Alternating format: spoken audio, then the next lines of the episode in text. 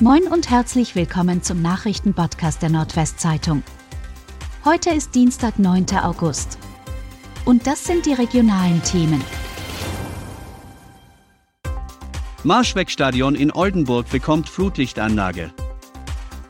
Zwei 30 Meter hohe und flexible Flutlichtanlagen sind am Montagmittag im Marschwegstadion aufgebaut worden.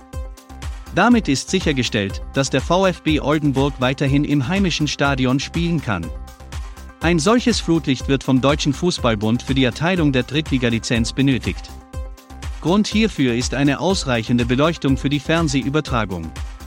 Die Anlage wird von dem Unternehmen Musco Lighting Germany bereitgestellt, welches sich auf die Beleuchtung von Sportstätten spezialisiert hat.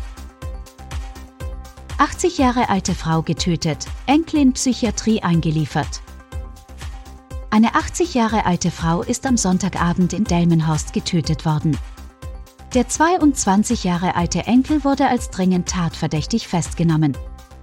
Ein Haftrichter ordnete am Montag die vorläufige Einweisung in eine Psychiatrie an.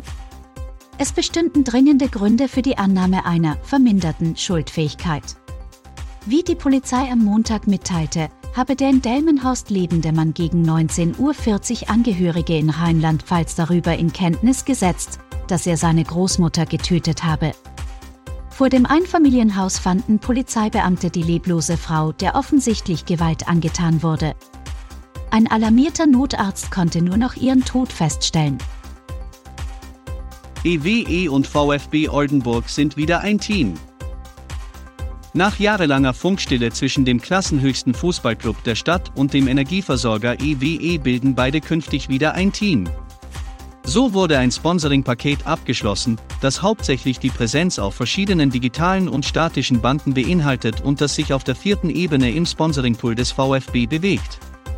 Drittliga-Fußball in Oldenburg, das ist eine tolle Geschichte und die wollen wir gerne unterstützen, sagt Carsten Niederberger, Projektleiter Sponsoring bei EWE.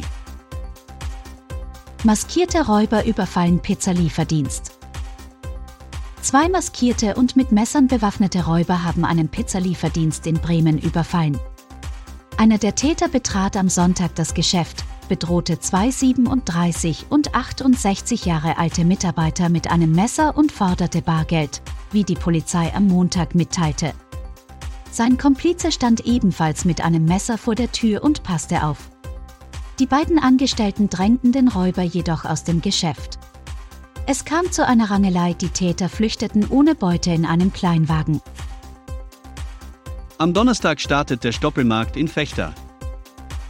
Nach der Corona-bedingten zweimaligen Absage des Stoppelmarkts in Fechter steigt das riesige Volksfest auf der Westerheide am kommenden Donnerstag endlich wieder.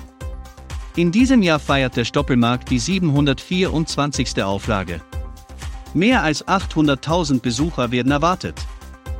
24 Großfahrgeschäfte gibt es auf dem Gelände, in mehr als 20 Zelten steigt die Party. Das Markttreiben beginnt am Donnerstag um 16 Uhr und 30 Minuten dann mit einem großen Festumzug mit Motivwagen, Musikkapellen und Fußgruppen.